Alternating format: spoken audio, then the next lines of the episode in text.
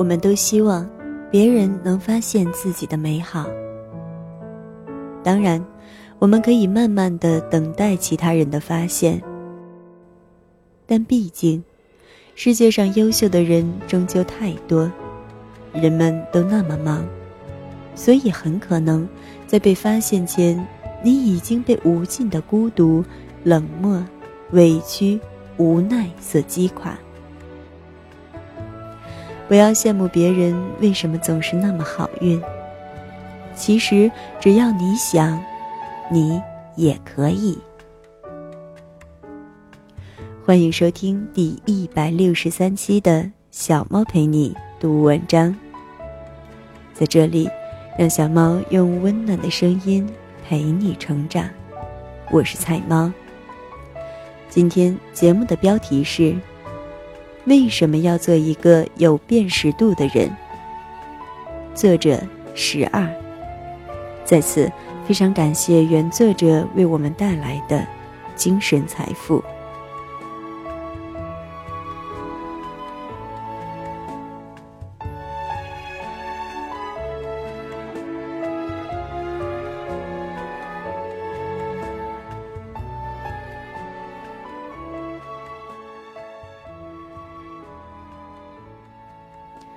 为什么要做一个有辨识度的人？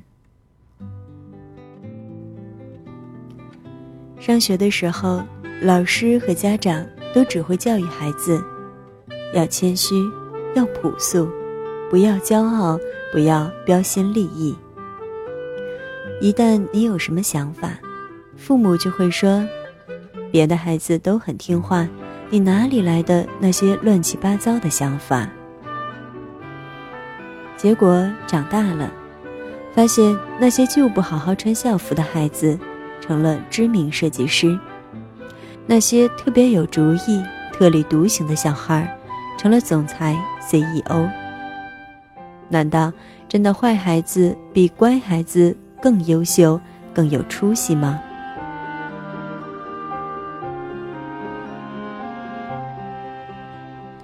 与其说个性张扬的坏孩子比循规蹈矩的乖孩子更容易成功。不如说，是因为张扬的人更容易展示自我，有着更强的辨识度。没有辨识度的年轻人，常常会遇到这样的境遇：你工作了很多年，可是升职加薪的时候都不会被优先考虑。朋友圈非常狭窄，有很强的社交障碍，很难拓展自己的交际圈。就算获得了一点成绩，也不太自信，对自我的评判价值很低，远远低过于他的能力。这体现了国内教育当中缺失非常严重的一个环节：过于强调规矩、规则、谦虚、听话，而没有人教育孩子，除了成绩，一个人最重要的是想清楚自己。到底可以拿什么来和别人较量？如果你回答不了这个问题，一旦面对竞争的时候，没有辨识度的人，战斗值就特别的低。一个人要想让自己能够获得和自己能力相匹配的人生，一定要学会找到自己的辨识度。辨识度。是一个人懂得经营自己的开始。一，形象上的辨识度。朋友 Lancy 长得清秀知性，但衣着特别随便，上班半年还是延续大学时代的牛仔裤、球鞋。他很苦恼，为什么领导似乎总是对他有意见，即便他已经非常努力。我跟 Lacy 说，人是很难忘记对别人的第一印象。你现在还是穿着牛仔裤、球鞋，这种穿着就会让领导判断你是一个不成熟、任性、不值得信任的小孩。很多优秀的职场人，起初都会穿着让自己显得更成熟的衣着，不是他们自己喜欢，而是成熟干练的套装，它会让你看起来更专业、更值得信赖。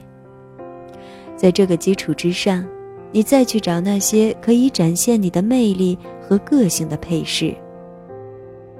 很多人说，这是一个很专业的概念，我请不起专业的团队来为我打造，等我有了钱再说吧。其实，一个人在初入职场的时候，遵循几个简单的原则就好了。第一，穿的有质感一点，不需要很时髦，但一定要合身得体。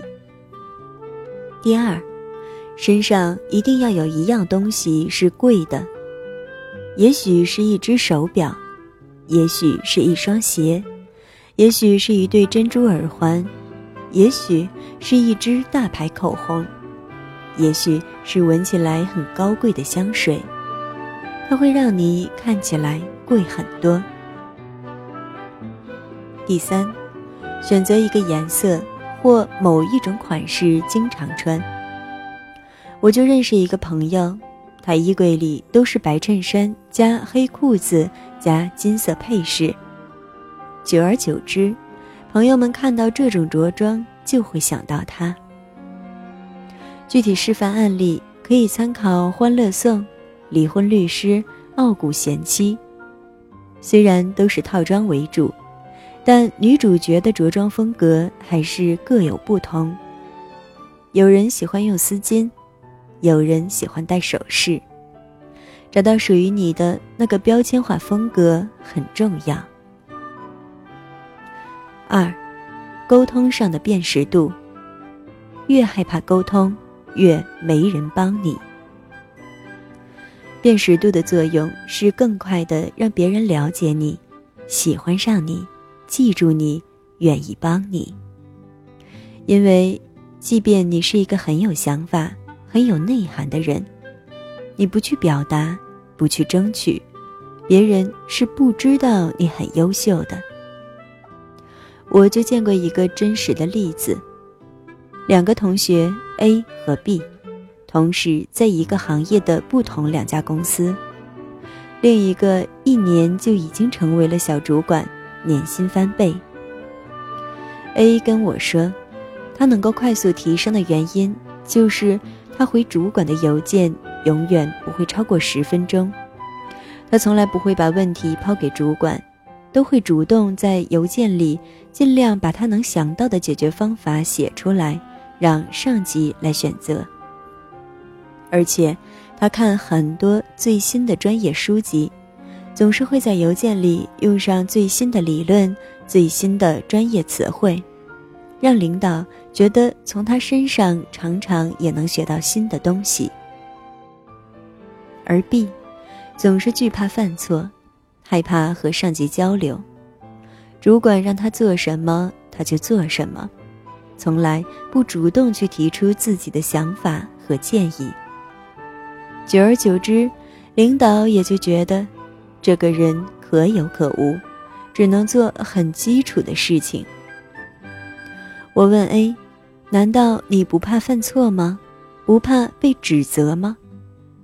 他说：“我当然也害怕，可能够很快改正错误，不断提升、刷新领导对你的认知，就是一种辨识度啊。所以，A 总是能遇到帮助他成长的上司。”而 B 总是在抱怨老板不够体谅他。如果你自认为自己做了很多努力，有过很多成绩，但没有人记得你，那就真的要反省，是不是你也像 B 那样没能让人记住你做过什么？三，社交辨识度，你为什么总是把天聊死？很多人会问：难道社交上也有辨识度吗？当然，看看如今当红的明星，一定是有一些标签能够被人所记住的。比如薛之谦，唱了这么多年的情歌，因为会写段子，结果一炮而红，成了最会写段子的歌手。比如十二，一直追的《我们来了》，每一个女明星都有自己的特色，像摄影师江一燕，穿着高跟鞋，拿着很重的相机，蹲着给大家拍美美的照片，很多人会因此记住他。再比如，我们每天看朋友圈，你会发现那些很会经营自己的人，大家提到他们的时候，都会说：“他跑马拉松可厉害了，他是摄影达人，他是育儿达人，他是美食家，找他推荐餐厅准没错。”他永远都在分享最有价值的书。这些特长和标签。就是一个人在社交上非常厉害的辨识度，他们很容易就拥有一个滋养自己的社交圈子，而且成为小圈子里的红人。这样的人，即使和不是经常见面的朋友，大家见面也能很快找到话题，因为大家可以通过朋友圈了解他，甚至是领导。有共同关心的内容时，也会主动来和他们讨论。可有些人的状态，你实在看不懂。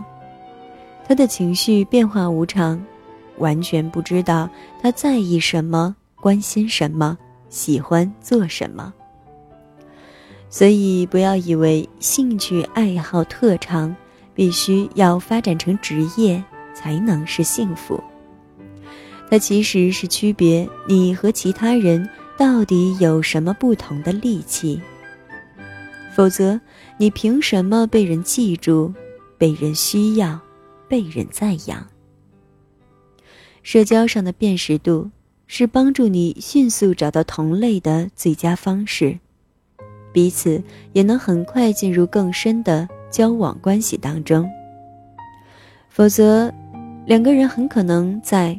嗯，好的，是啊，这样的对话中，把天聊死了。形象、沟通、社交，这其实是构建一个人这一生幸运度的三个维度。不要羡慕别人为什么总是那么好运，他们其实在这三个方面更早的领悟到了一个道理。